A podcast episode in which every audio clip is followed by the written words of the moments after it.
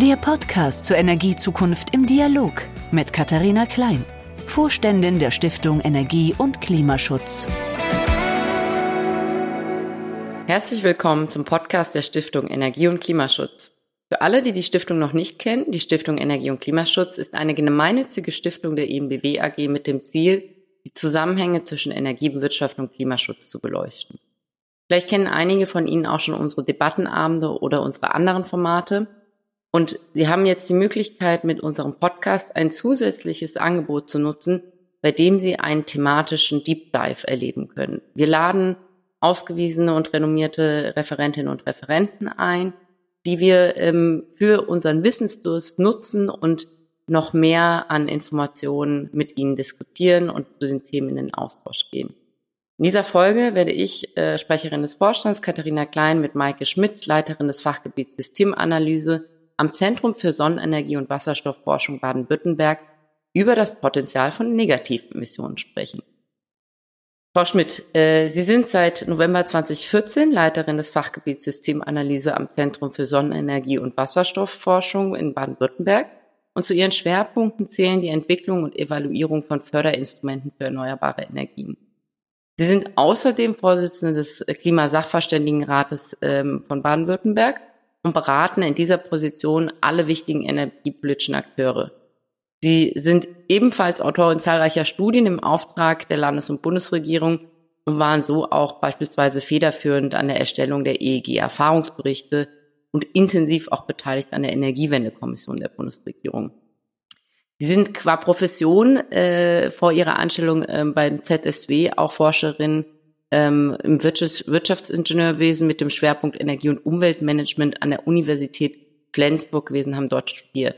Also ich würde sagen, eine ausgewiesene Expertin. Wir freuen uns, dass Sie sich heute Zeit nehmen, mit uns zu sprechen. Herzlich willkommen.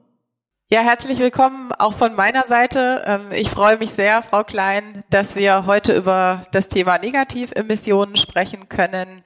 Das ist sicherlich ein Thema, was immer mehr Bedeutung gewinnt. Ähm, mit dem Thema Treibhausgasneutralität hat es einfach neue Bedeutung bekommen und wir müssen uns hier mit den technischen Möglichkeiten, die wir haben, aber ebenso wie mit den natürlichen Senken auch auseinandersetzen. Ja, Frau Schmidt, ich glaube, das ist so ein Begriff, der immer mal wieder durch die Debatte schwirrt, insbesondere wenn die IPCC-Berichte auch veröffentlicht werden, sieht man immer wieder, dass äh, in den Szenarien, die 1,5 Grad noch erreichen wollen, auch das Thema Negativemissionen immer wieder eine Rolle spielt. Ich glaube aber, das ist so mein Eindruck, dass viele sich noch schwer tun, diesen Begriff wirklich konkret zu fassen, was dahinter steht.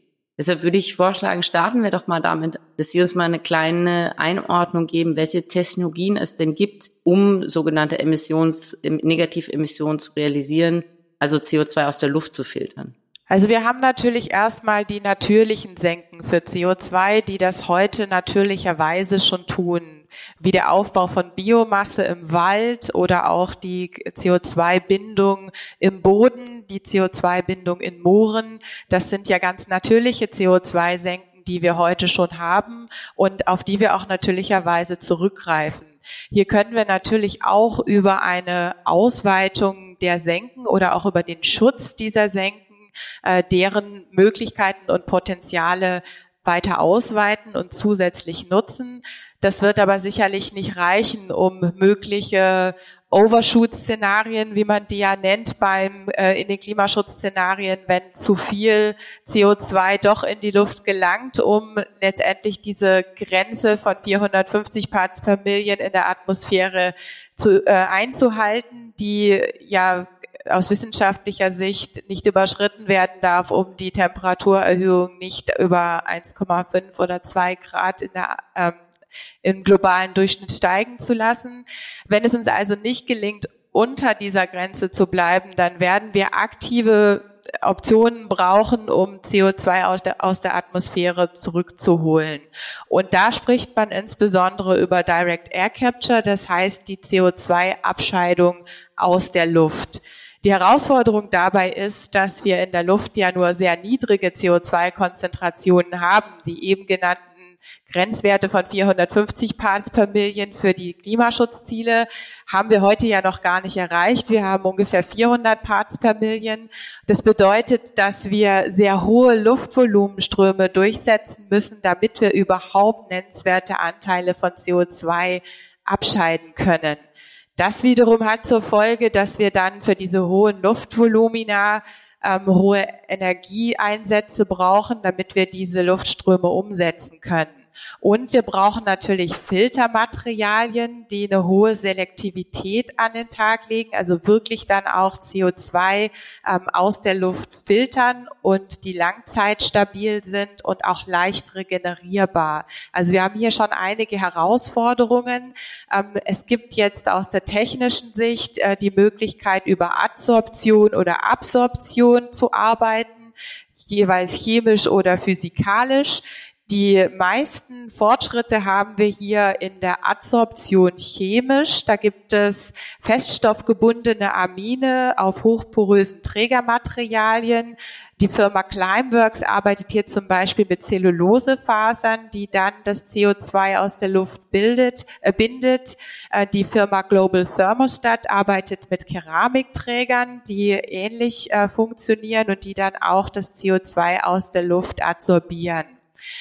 Bei der Absorption wiederum kann man auch chemisch oder physikalisch arbeiten. Ähm, da gibt es äh, auch die besten Fortschritte bei den chemischen äh, Technologien. Hier kann man entweder über Alkalisalze arbeiten oder über, über Amine.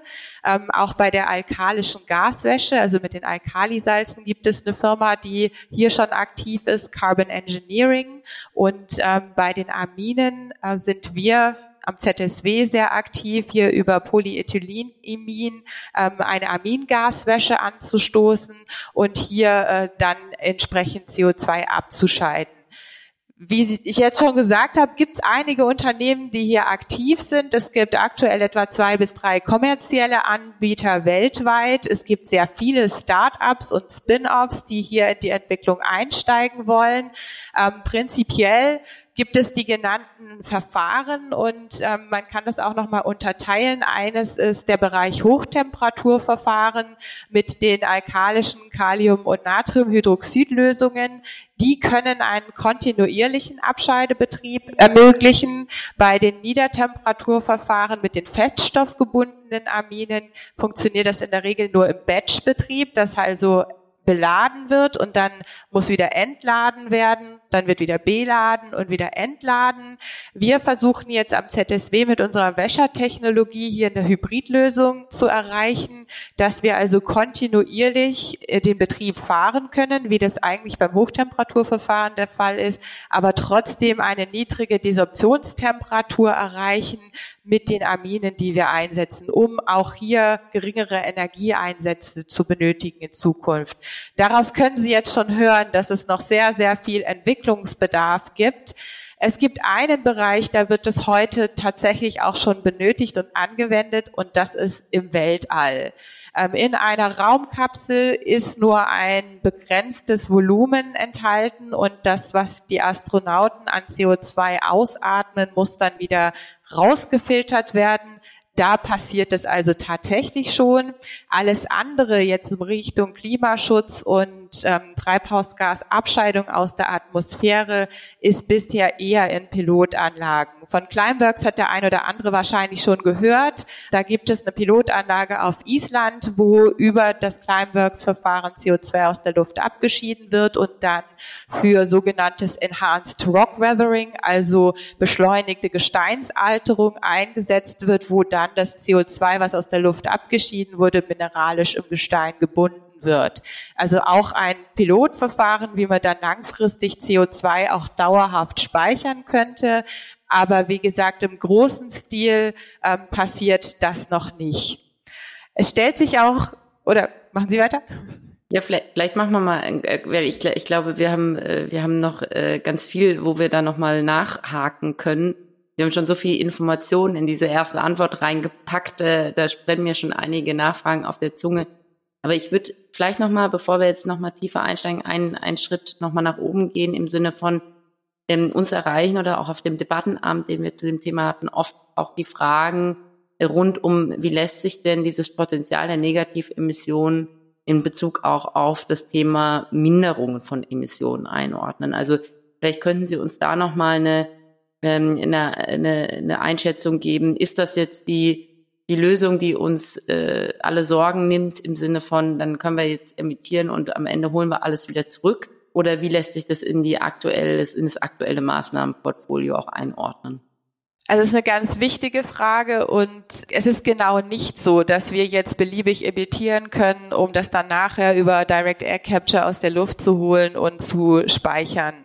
Das ist absolut unsinnig. Also es ist kein Ersatz für sämtliche Klimaschutzmaßnahmen, die wir jetzt ergreifen. Wir müssen beim Klimaschutz so erfolgreich sein, wie wir nur können. Und äh, nur das, was wir am Ende dann nicht geschafft haben, das können wir aus der Luft vielleicht zurückholen.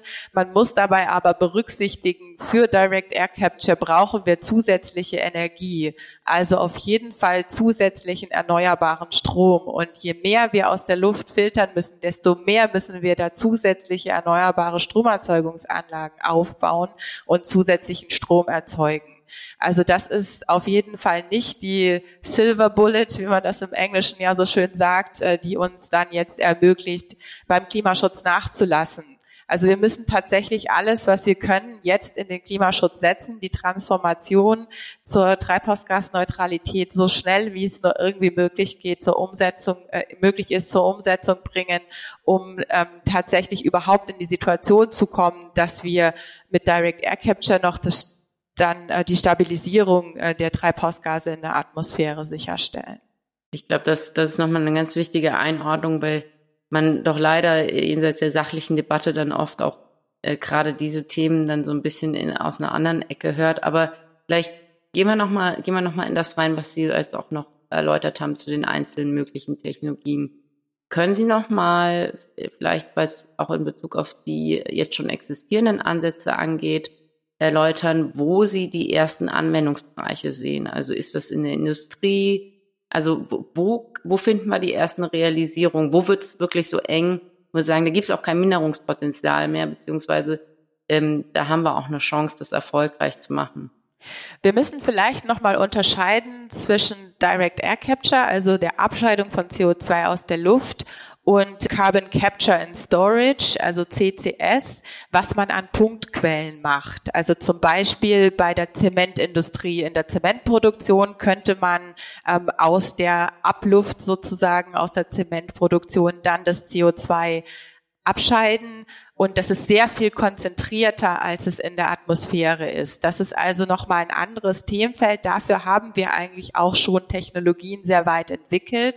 Das heißt, für unvermeidbare Emissionen, die wir in Zukunft auch nicht vermeiden können und bei der Zementindustrie ist das so, weil das einfach prozessbedingte Emissionen sind. Durch die chemischen Reaktionen, die bei der Zementherstellung entstehen, wird CO2 freigesetzt. Das kann man auch nicht über den Ansatz von anderen Brennstoffen oder ähnliches vermeiden.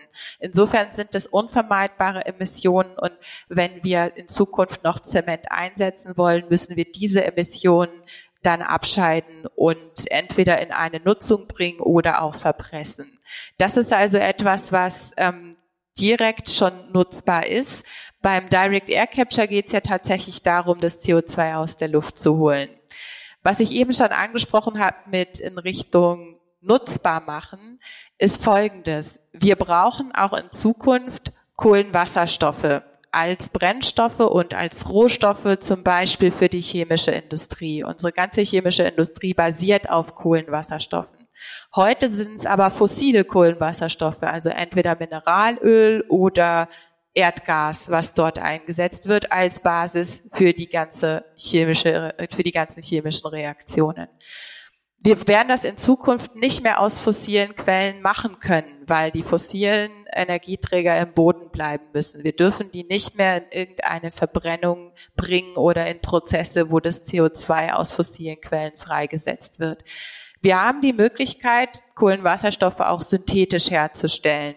Dann auf der Basis von Wasserstoff, der durch die Wasserspaltung in Elektrolyseanlagen hergestellt wird Und dann brauchen wir dazu eine Kohlenstoffquelle. Und das ist CO2. Und das kann dann entweder abgeschieden aus Punktquellen sein, wobei man da im Kopf behalten muss, dass das dann auch zusätzliches CO2 ist, was in die Atmosphäre kommt. Oder es kann CO2 aus der Luft sein damit würde man dann den Kohlenstoffkreislauf schließen. Wenn ich das CO2 aus der Luft nehme, in synthetische Kohlenwasserstoffe überführe, die zum Beispiel dann als Jetfuel in Flugzeugen eingesetzt werden, dann wird das CO2 wieder freigesetzt und ich habe den Kreislauf innerhalb der Atmosphäre geschlossen, ohne dass zusätzliches CO2 in die Luft gelangt ist.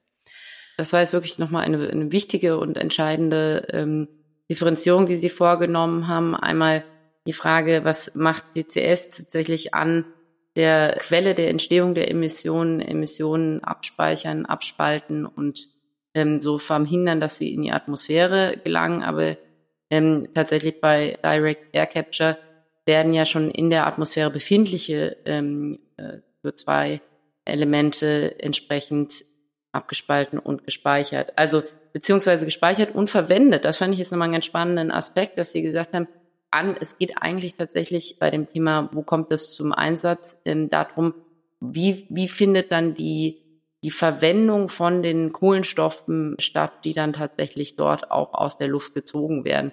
Das würde mich zu der Frage bringen, wie sehen Sie denn die, die marktliche Entwicklung ähm, dieser Technologien? Sie haben ja schon beschrieben, es ist viel Innovation, da gehen viele Startups rein. Sie sind da aktiv als Institution, andere sich auch, die im wissenschaftlichen Bereich da tätig sind wie wir es, wie wir es ja oft bei anderen Technologien auch schon erlebt haben, ist es ja immer dann trotzdem noch ein langer Weg, bis so eine, so eine marktliche Positionierung auch stattfinden kann.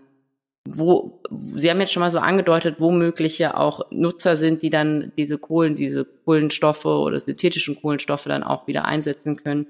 Sehen Sie da irgendwie einen Case in den nächsten Jahren, Business Case?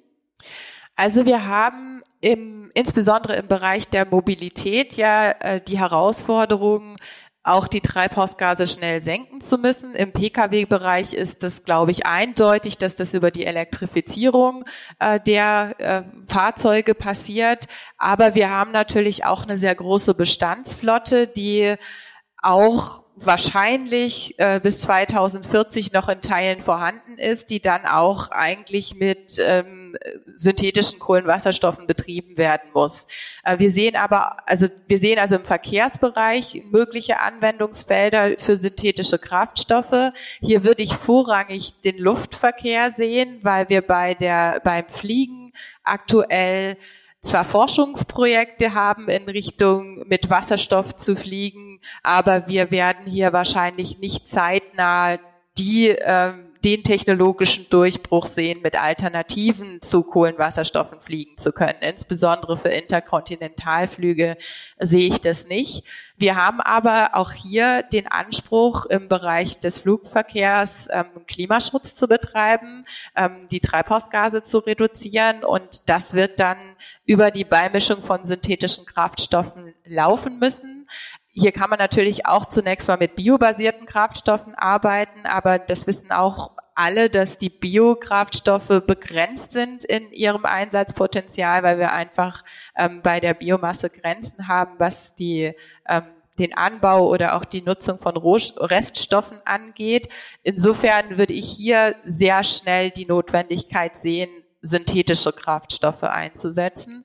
Und nach den Regularien, die es hier auf der europäischen Ebene zu den sogenannten RFNBOs, Renewable Fuels of Non-Biological Origin, also die erneuerbaren Kraftstoffe, die nicht biobasiert sind, die, äh, die Rahmenbedingungen, die wir auf der europäischen Ebene sehen, sind schon sehr förderlich für den Einsatz von Direct Air Capture, wenn man es positiv ausdrücken will. Andere Quellen sind hier nämlich kaum zugelassen. Insofern äh, denke ich, wird es hier einen Schub für die Direct Air Capture Technologie geben, die wir natürlich auch erstmal noch hochskalieren müssen. Der eine oder die andere kennt vielleicht das Projekt von Porsche in Chile, wo es ja auch darum geht, für die Sportwagenflotte synthetische Kraftstoffe zur Verfügung zu stellen. Und hier besteht genau die Herausforderung für die Hochskalierung dieser Kraftstoffproduktion, dass es eine Hochskalierung der Direct Air Capture Technologie braucht, die es so noch nicht, die so noch nicht verfügbar ist. Okay. Ja, das ist äh, also tatsächlich also für Baden-Württemberg durchaus ein relevantes Thema, wenn man sich anguckt, dass ja die von Ihnen angesprochene Branche dort ja doch eine gewisse Homebase hat, könnte ich mir vorstellen, dass es da einige Akteure gibt, die da ein Interesse dran haben. Ähm, wir, Sie haben gerade schon äh, darüber gesprochen, dass es auch Anreizmechanismen braucht, gewisse regulatorische Rahmenbedingungen natürlich auch entweder hinderlich oder förderlich sind für diese Entwicklung. Was würden Sie sich denn wünschen oder was ist denn aus Ihrer Sicht sinnhaft, um da einen gezielten Anreiz zu schaffen oder welche Rahmenbedingungen braucht es denn dann noch, um das, diese Technologien auch weiter voranzubringen? Also vielleicht müssen wir zunächst nochmal festhalten, dass heute die Kosten für Direct Air Capture noch relativ hoch sind. Also je nach Angabe, die man in der Literatur findet, schwankt es so zwischen 150 und 800 Dollar pro Tonne CO2, die man an Kosten hat, um eine Tonne CO2 also abzuscheiden. Man hat natürlich Ziele und die sollen deutlich unter 100 Euro die Tonne CO2 gelangen, damit man daraus überhaupt einen sinnhaften Business Case für die synthetischen Produkte, die man dann daraus produziert, erreichen kann. Das heißt, wir brauchen da erstmal die Skalierung, um diese Kostensenkungspotenziale zu erzielen. Und deswegen brauchen wir am Ende auch, so wie Sie schon richtig gesagt haben, Anreizstrukturen oder Regularien, um diesen Markteintritt überhaupt zu ermöglichen, weil mit den heutigen Kosten würde da niemand den Markteintritt starten. Aus meiner Sicht laufen schon einige Aktivitäten, die da in die richtige Richtung gehen. Wir brauchen eine Carbon Management Strategie. Die Europäische Union entwickelt gerade etwas in die Richtung. Mir geht es da ein bisschen zu stark noch in Richtung nur Speichern von CO2. Man müsste auch das Nutzen von CO2 aus meiner Sicht von Anfang an mitdenken. Wir haben auch auf der Bundesebene die Entwicklung einer Carbon Management Strategie und ich würde das auch für Baden-Württemberg empfehlen, weil wir auch in Baden-Württemberg langfristig ähm, Emissionen haben werden, die wir nicht reduzieren können. Die Zementindustrie hatte ich vorhin schon angesprochen, aber auch Abfallverbrennung. Natürlich wollen wir bei den Abfällen noch viel stärker in Richtung Kreisläufe schließen, denken Rohstoffkreisläufe schließen, dann haben wir hoffentlich nicht mehr so viele Abfälle, die wir verbrennen müssen. Aber da gibt es eigentlich keine Option, um das äh, also außer Abscheidung der Emissionen, um das zu reduzieren. Und alleine dafür, also für diese Punktquellen, brauchen wir in Baden-Württemberg eine Carbon Management Strategie. Wir werden aber auch Bedarfe haben. Und um die dann zu decken, muss ja gar nicht alles in Baden-Württemberg passieren, aber um das im Gesamtsystem ähm, auch richtig einzuordnen, sollte sich auch die Landesregierung damit auseinandersetzen. Und wenn ich dann weiß, um welche Mengen es geht und ähm, wie die auch miteinander zusammenspielen sollen, dann kann ich entsprechende Anreizsysteme aufsetzen. Und es müsste in dem Sinne sein, dass Negativemissionen dann einen Wert bekommen, der entweder handelbar ist im Sinne eines Zertifikates oder der einen anderen Zusatznutzen bietet. Auf der europäischen Ebene ist in der Diskussion, dass Unternehmen, die Negativemissionen machen, also sei es über Direct Air Capture oder über andere Optionen, die dann ein Zertifikat dafür bekommen, was jetzt erstmal nicht handelbar ist, aber dieses, dieses Halten dieses Zertifikates bedeutet, soll dann Vorteile bedeuten, zum Beispiel für die Inanspruchnahme von Fördermitteln auf der europäischen Ebene. Also dass wenn man als Unternehmen äh, Negativemissionen nachweisen kann, dann besser gestellt ist, als wenn man das nicht kann. Das ist schon mal ein erster Schritt in Richtung eines solchen Anreizsystems. Also man merkt tatsächlich, auch wenn wir hier von Dingen reden, die wahrscheinlich erst am langen Ende unseres Jahrzehnts äh, auch in, in ihren Einsatz gehen können, muss man jetzt schon anfangen, die entsprechenden Anreize zu setzen, auch für die Unternehmen. Ich glaube, wir haben jetzt auch die, die Möglichkeit mit Ihnen vielleicht noch einmal auf das äh, kurz einzugehen, was Sie am Anfang auch angedeutet haben. Sie haben ja auch gesagt, es gibt ja auch natürliche Senken, es gibt auch die Möglichkeit über natürliche Moore oder andere Senken entsprechend auch nochmal CO2 abzuscheiden, zu speichern.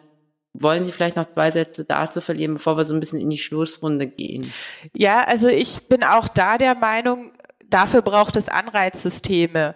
Also heute haben wir ja viele Moorflächen, die sind entwässert worden, um einer landwirtschaftlichen Nutzung zugeführt zu werden. Wenn jetzt derjenige, der diese Flächen hat, die renaturieren soll und aus der landwirtschaftlichen Nutzung herausnehmen soll, dann muss er dafür eine Entlohnung bekommen die also im Sinne eines Klimaschutznutzens dann einen Wert bedeutet, den derjenige, der die Flächen dann schützt oder hegt ähm, und für die Renaturierung sorgt, äh, dann erhält. Und das gilt aus meiner Sicht jetzt nicht nur lokal und regional, sondern das müsste man europäisch und eigentlich auch global aufsetzen. Das gilt auch nicht nur für Moorflächen und äh, Wiederaufforstungsprojekte, sondern über einen solchen Mechanismus könnte vielleicht auch verhindert werden, dass weitere Flächen abgeholzt werden in den Regenwäldern, äh, wenn man da ein System äh, ähm, etabliert, dass dann diejenigen, die heute, um sich selbst versorgen zu können, in Richtung Abholzung arbeiten, ähm, sich selbst versorgen könnten darüber, dass sie den Regenwald schützen und dafür ihr Entgelt bekommen, dann äh, hätten wir schon eine, glaube ich, sehr gute Lösung, um Klimaschutz auch einen Wert zu geben und damit auch Klimaschutz international voranzutreiben. Ich glaube, das ist nochmal wirklich eine spannende Wendung jetzt. Äh, eigentlich sind es dann oft auch äh, sozialpolitische Instrumente, die es braucht, damit ähm, im Endeffekt auch die Ökosysteme geschützt werden, die CO2 absorbieren und die wir dringend erhalten beziehungsweise auch ähm, weiter ähm, schützen und ausbauen müssen. Also insofern sind die Gespräche, die da sicherlich auch mit Brasilien und Co. geführt werden, umso wichtiger. Ähm, vielleicht äh, mit Ihnen jetzt nochmal ein, ein letzter Blick, ähm, weil wir so ein bisschen auch die Zeit sich langsam zu Ende neigt auf das, was Sie auch nochmal den Hörerinnen und Hörern mitgeben wollen, ähm, im Sinne einer kleinen Lese- oder Hörempfehlung. Wir machen das immer am Ende unseres Podcasts, dass wir ähm, unseren Hörerinnen und Hörern noch etwas mitgeben, was man ähm, vielleicht im Urlaub, der ja jetzt für viele auch ansteht, ähm, nochmal als Lektüre mitnehmen kann oder vielleicht auch einen anderen Podcast oder was auch immer Sie umtreibt, wo Sie sagen, Mensch, ähm, das gehört doch jetzt hier hin, das möchte ich mal mitgeben. Also ich glaube, dass für das Gesamtverständnis ähm, des Klimawandels oder auch der Situation, in der wir uns befinden, eine sehr alte Publikation sehr hilfreich ist, nämlich die Grenzen des Wachstums vom Club of Rome aus dem Jahr 1972. Im letzten Jahr hat der Club of Rome noch eine neue Publikation veröffentlicht, Earth for All. Und das würde ich allen ans Herz legen, zu studieren. Ich glaube, da sind sehr viele Erkenntnisse mit verbunden mit beiden Publikationen und gerade diese sozialen Aspekte, die Sie gerade nochmal angesprochen haben, sind da auch sehr intensiv beleuchtet. Denn am Ende leben wir gerade hier in Deutschland erheblich über unsere Verhältnisse, wenn wir ähm, die Endlichkeit unseres Planeten uns vor Augen führen. Und darauf müssen wir doch sehr explizit achten, dass wir da zurückkommen. Ja. Also ich glaube, das äh, habe ich mir auf jeden Fall schon mal notiert. Ich hoffe, alle anderen, die jetzt zuhören, haben auch den Bleistift gespitzt und gehen dann demnächst los, äh, sich eine neue Lektüre besorgen. Wir haben ähm, schon eine ganze Liste mit unseren Gesprächspartnern erstellt. Insofern, ich glaube, es lohnt da wirklich auch manchmal noch mal ein bisschen tiefer einzusteigen. Deshalb finde ich es umso bedauerlicher, dass wir jetzt schon am Ende sind, weil ich äh, den Eindruck habe, jetzt auch aus dem Gespräch mit Ihnen, das ist ein Thema, wo man eigentlich mehr als eine halbe Stunde braucht, um wirklich ähm, zu verstehen, wo wir da auch innerhalb der einzelnen technologischen Entwicklungen äh, hingehen und wo auch die Möglichkeiten sind, tatsächlich einen sinnhaften Einsatz auch dann in Form eines Business Cases zu bekommen. Nichtsdestotrotz, Frau Schmidt, wir wollen Ihre Zeit jetzt auch nicht überstrapazieren. Vielen Dank, ähm, dass Sie bei uns waren. Wir hoffen, dass Sie weiter erfolgreich an diesen Technologien arbeiten. Und vielleicht haben wir ja in einer gewissen Zeit schon die ersten Durchbrüche von Ihnen zu berichten. Wir freuen uns auf jeden Fall drauf. Vielen Dank. Ja, ich danke Ihnen. Es hat mir viel Spaß gemacht und ich hoffe, es war informativ für alle Zuhörenden. Viele liebe Zuhörerinnen und Zuhörer, Sie haben uns jetzt das erste Halbjahr in 2023 treu begleitet und wir freuen uns dass Sie auch bei dieser Podcast-Folge dabei waren. Ich denke, Sie gehen jetzt vielleicht wie viele andere auch in eine wohlverdiente Sommerpause. Insofern wünschen wir Ihnen als Team der Stiftung Energie und Klimaschutz eine erholsame Zeit ähm, zum Batterien aufladen, vielleicht auch mit dem einen oder anderen Lese- oder Hörtipp, den Sie bei den Podcast-Folgen sammeln konnten und freuen uns darauf, Sie dann im Herbst mit der neuen Podcast-Folge, ähm, die dann kommen wird, auch wieder zu hören. Bis dann!